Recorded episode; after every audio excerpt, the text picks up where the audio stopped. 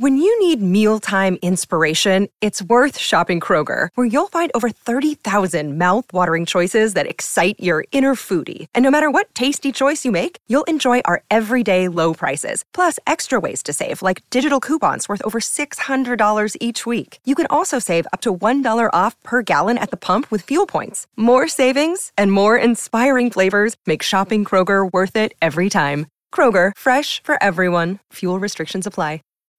When you need mealtime inspiration, it's worth shopping Kroger, where you'll find over 30,000 mouthwatering choices that excite your inner foodie. And no matter what tasty choice you make, you'll enjoy our everyday low prices, plus extra ways to save, like digital coupons worth over $600 each week. You can also save up to $1 off per gallon at the pump with fuel points. More savings and more inspiring flavors make shopping Kroger worth it every time. Kroger, fresh for everyone. Fuel restrictions apply. O Primo Basílio, de Essa de Queiroz. Capítulo 1 Tinham dado onze horas no cuco da sala de jantar. Jorge fechou o volume de Luís Figuier, que estivera folheando devagar, estirado na velha Voltaire de marroquim escuro, espreguiçou-se, bocejou e disse: Tu não te vais vestir, Luísa? Logo. Ficara sentada à mesa a ler o diário de notícias. Roupão de manhã de fazenda preta, bordado a sotache, com largos botões de madrepérola. O cabelo louro um pouco desmanchado, com um tom seco do calor do travesseiro, enrolava-se, torcido no alto da cabeça pequenina, de perfil bonito. A sua pele tinha a brancura tenra e láctea das louras. Com o cotovelo encostado à mesa, acariciava a orelha e, no movimento lento e suave dos seus dedos, dois anéis de rubis miudinhos davam cintilações escarlates. Tinham acabado de almoçar. A sala esteirada alegrava, com o seu teto de madeira pintado a branco, o seu papel claro de ramagens verdes. Era em julho, um domingo. Fazia um grande calor. As duas janelas estavam cerradas, mas sentia-se fora o sol faiscar nas vidraças, escaldar a pedra da varanda. Havia o silêncio recolhido e sonolento de manhã de missa. Uma vaga quebreira amolentava, trazia desejos de cestas ou de sombras fofas debaixo de arvoredos, no campo, ao pé de água. Nas duas gaiolas, entre as bambinelas de cartão azul, os canários dormiam. Um zumbido monótono de moscas arrastava-se por cima da mesa, pousava no fundo das chávenas sobre o açúcar mal derretido, enchia toda a sala de um rumor dormente. Jorge enrolou um cigarro e, muito repousado, muito fresco na sua camisa de chita, sem colete, o jaquetão de flanela azul aberto, os olhos no teto, pôs-se a pensar na sua jornada ao Alentejo. Era engenheiro de Minas, no dia seguinte devia partir para Beja, para Évora, mais para o sul, até São Domingos. E aquela jornada, em julho, contrariava-o como uma interrupção, afligia-o como uma injustiça. Que maçada por um verão daqueles!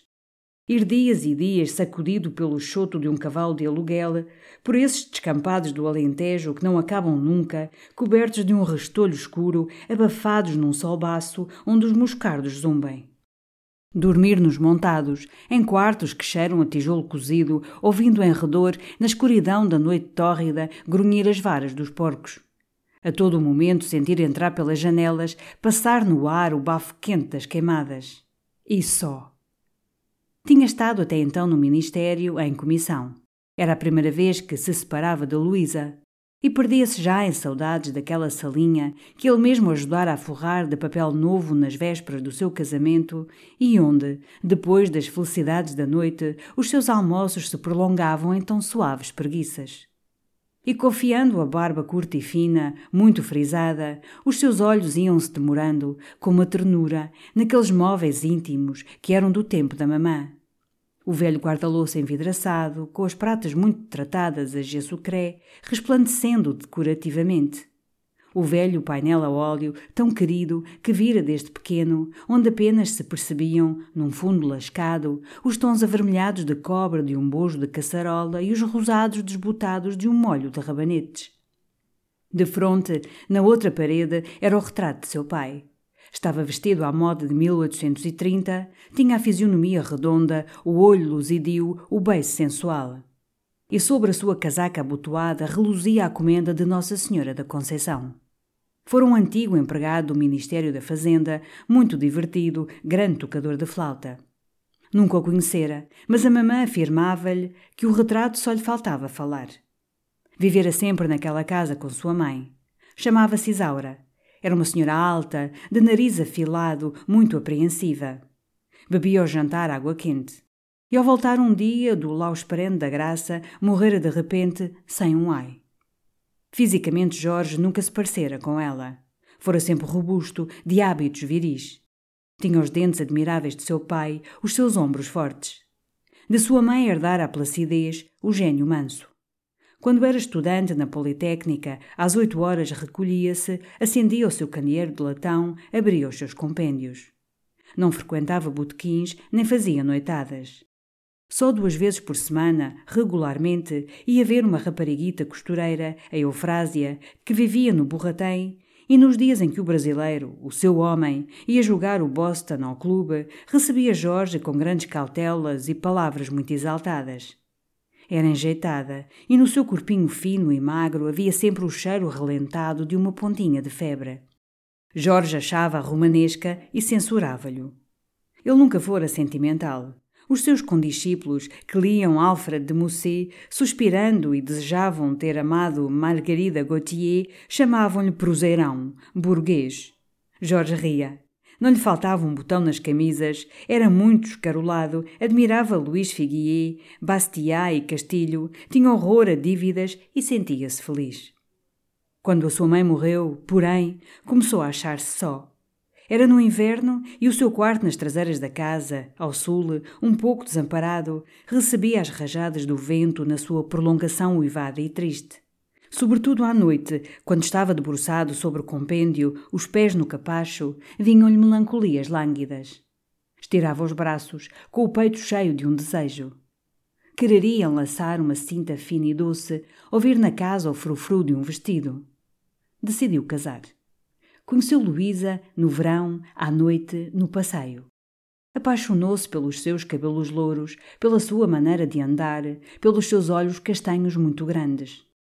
No inverno seguinte foi despachado e casou. Sebastião, o seu íntimo, o bom Sebastião, o Sebastiarrão, tinha dito, com uma oscilação grave da cabeça, esfregando vagarosamente as mãos: Casou no ar, casou um bocado no ar. Mas Luísa, a Luizinha saiu muito boa dona de casa. Tinha cuidados muito simpáticos nos seus arranjos. Era asseada, alegre como um passarinho, como um passarinho amiga do ninho e das carícias do macho. E aquele serzinho louro e meigo veio dar à sua casa um encanto sério. É um anjinho cheio de dignidade, dizia então Sebastião, o bom Sebastião, com a sua voz profunda de baço. Estavam casados havia três anos. Que bom que tinha sido! Ele próprio melhorara. Achava-se mais inteligente, mais alegre. E recordando aquela existência fácil e doce, soprava o fumo do cigarro, a perna traçada, a alma dilatada, sentindo-se tão bem na vida como no seu jaquetão de flanela. Ah! fez Luísa de repente, toda admirada para o jornal, sorrindo. Que é? É o primo Basílio que chega. E leu alto logo. Deve chegar por estes dias a Lisboa, vindo de Bordeus, o Sr. Basílio de Brito, bem conhecido da nossa sociedade. Sua Excelência, que, como é sabido, tinha partido para o Brasil, onde se diz reconstituir a sua fortuna com um honrado trabalho, anda viajando pela Europa desde o começo do ano passado. A sua volta à capital é um verdadeiro júbilo para os amigos de Sua Excelência, que são numerosos. E são, disse Luísa, muito convencida. Estimo, coitado, fez Jorge, fumando, anedeando a barba com a palma da mão. E vem com fortuna, hã? Parece. Olhou os anúncios, bebeu um golo de chá, levantou-se, foi abrir uma das portadas da janela. Oh, Jorge, que calor que lá vai fora, santo Deus! Batia as pálpebras sob a radiação da luz crua e branca. A sala, nas traseiras da casa, dava para um terreno vago, cercado de um tabuado baixo, cheio de ervas altas e de uma vegetação de acaso. Aqui, ali, naquela verdura crestada do verão, largas pedras faiscavam, batidas do sol perpendicular. E uma velha figueira brava, isolada no meio do terreno, estendia a sua grossa folhagem imóvel que, na brancura da luz, tinha os tons escuros do bronze. Para além eram as traseiras de outras casas, com varandas, roupas secando em canas, muros brancos de quintais, árvores esguias. Uma vaga poeira embaciava, tornava espesso o ar luminoso. Caem os pássaros, disse ela, cerrando a janela. Olha tu pelo alentejo agora. Veio encostar-se à Voltaire de Jorge, passou-lhe lentamente a mão sobre o cabelo preto e anelado. Jorge olhou-a, triste já da separação. Os dois primeiros botões do seu roupão estavam desapertados. Via-se o começo do peito de uma brancura muito tenra, a rendinha da camisa. Muito castamente, Jorge abotoou-lhes. E os meus coletes brancos, disse. Devem estar prontos. Para se certificar, chamou Juliana. Houve um ruído domingueiro de saias engomadas. Juliana entrou, arranjando nervosamente o colar e o broche. Devia ter quarenta anos, era muitíssimo magra. As feições, miúdas, espremidas, tinham a amarelidão de tons baços das doenças de coração. Os olhos grandes, encovados, rolavam numa inquietação, numa curiosidade, raiados de sangue, entre pálpebras sempre deboroadas de vermelho. Usava uma cuia de retrosa imitando tranças que lhe fazia a cabeça enorme. Tinha um tique nas asas do nariz. E o vestido chato sobre o peito, curto da roda, tufado pela goma das saias, mostrava um pé pequeno, bonito, muito apertado em botinas de duraque com ponteiras de verniz. Os coletes não estavam prontos, disse com uma voz muito lisboeta. Não tivera tempo de os meter em goma. Tanto lhe recomendei, Juliana, disse Luísa. Bem, vá, veja como se arranja. Os coletes hão de ficar à noite na mala. E apenas ela saiu, Estou a tomar ódio a esta criatura, Jorge. Há dois meses que a tinha em casa e não se pudera acostumar à sua fialdade, aos seus trejeitos, à maneira aflautada de dizer chapieux, tesouras, de arrastar um pouco os R's, ao ruído dos seus tacões que tinham laminazinhas de metal. Ao domingo, a cuia, o pretencioso do pé, as luvas de pelica preta arrepiavam-lhe os nervos. Que antipática! Jorge riu. Coitada, é uma pobre de Cristo. E depois que engomadeira admirável. No ministério examinavam com espanto os seus peitilhos. O Julião diz bem, eu não ando engomado, ando esmaltado. Não é simpática, não, mas é asseada, é apropositada. E levantando-se, com as mãos nos bolsos das suas largas calças de flanela, e, enfim, minha filha, a maneira como ela se portou na doença da tia Virgínia foi um anjo para ela repetiu com solenidade. De dia, de noite, foi um anjo para ela. Estamos-lhe em dívida, minha filha. E começou a enrolar outro cigarro com a fisionomia muito séria. Luísa, calada, fazia saltar com a pontinha da chinela à orla do roupão. Examinando fixamente as unhas, a testa um pouco franzida, pôs-se a dizer: Mas enfim, se eu embirro com ela, não importa, posso bem mandá-la embora. Jorge parou e, raspando um fósforo na sola do sapato, se eu consentir, minha rica, é que é uma questão de gratidão para mim. Ficaram calados. O cuco cantou meio-dia. Bem, vou à vida, disse Jorge. Chegou-se ao pé dela, tomou-lhe a cabeça entre as mãos. Figurazinha, murmurou, fitando-a muito meigamente. Ela riu. Ergueu para ele os seus magníficos olhos castanhos, luminosos e meigos. Jorge enterneceu-se, pôs-lhe sobre as pálpebras dois beijos chilreados. E torcendo-lhe o beicinho, com uma meiguice, Queres alguma coisa de fora, amor? Que não viesse muito tarde. Ia deixar uns bilhetes, ia numa tipóia, era um pulo.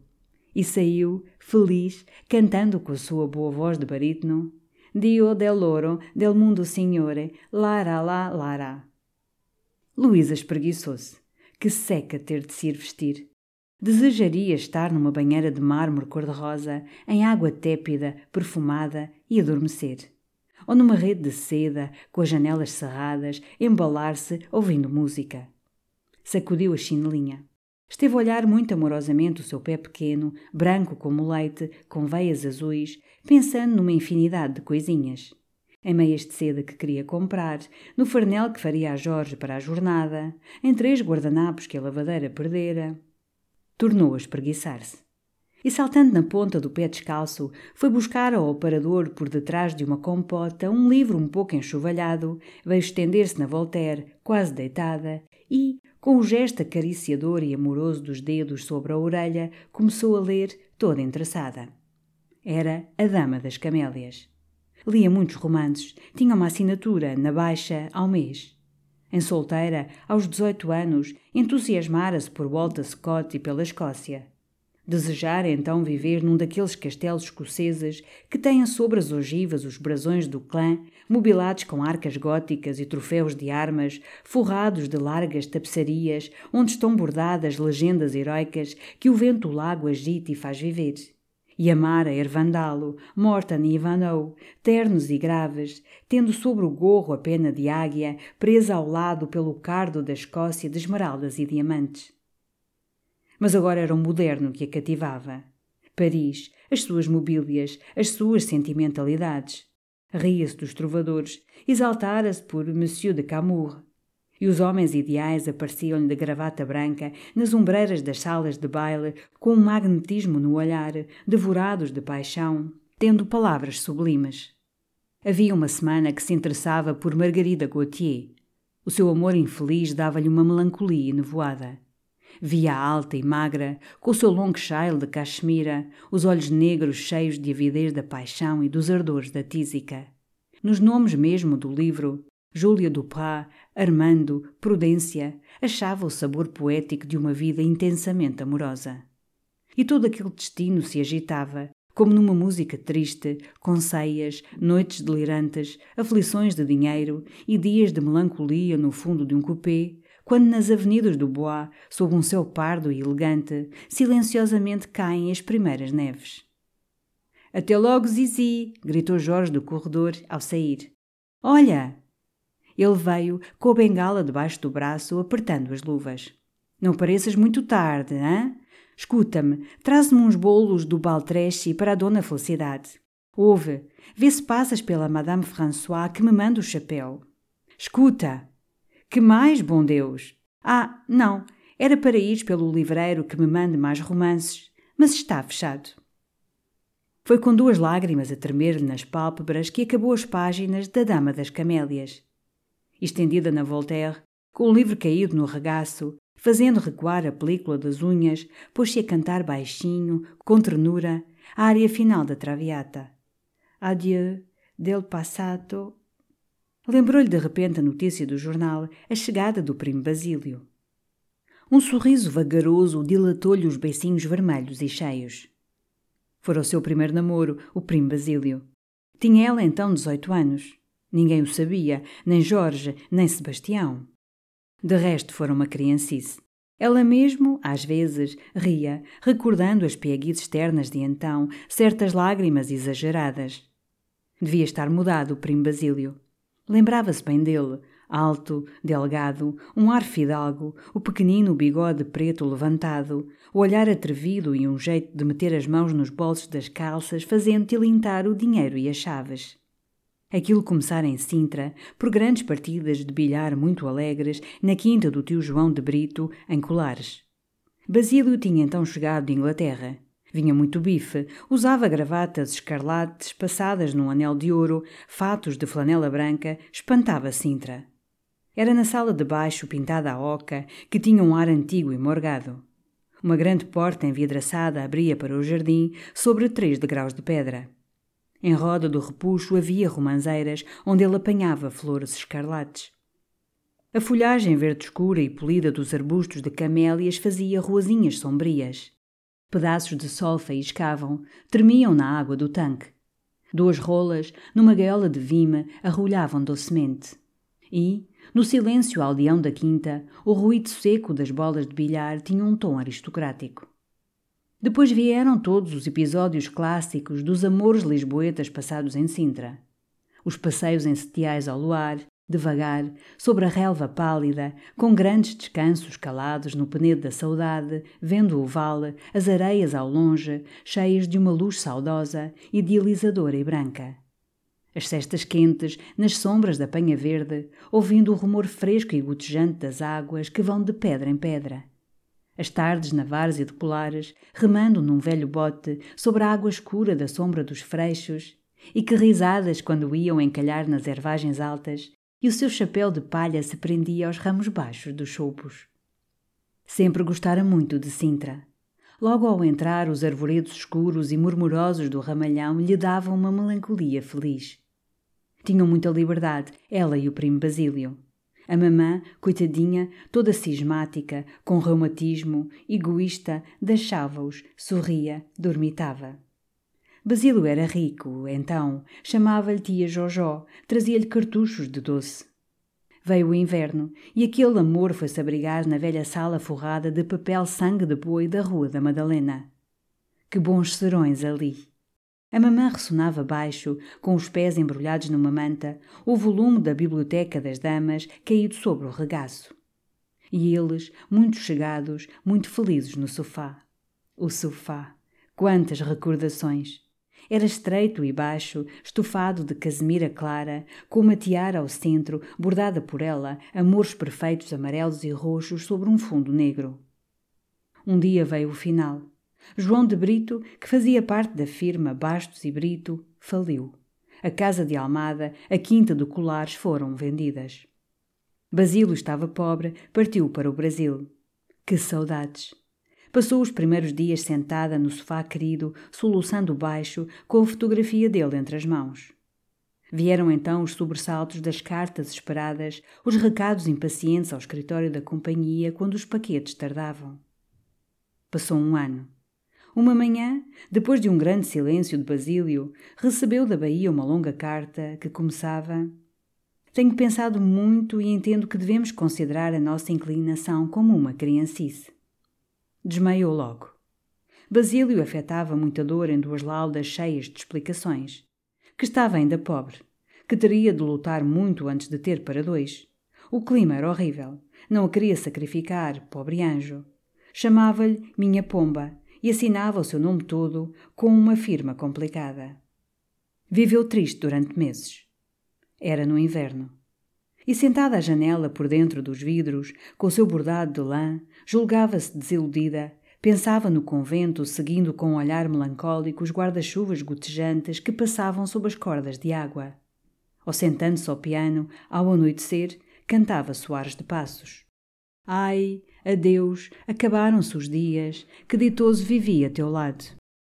Ou o final da Traviata, ou o fado do Vimioso, muito triste, que ele lhe ensinara. Mas então o catarro da mamã agravou-se. Vieram os sustos, as noites veladas. Na convalescença foram para belas.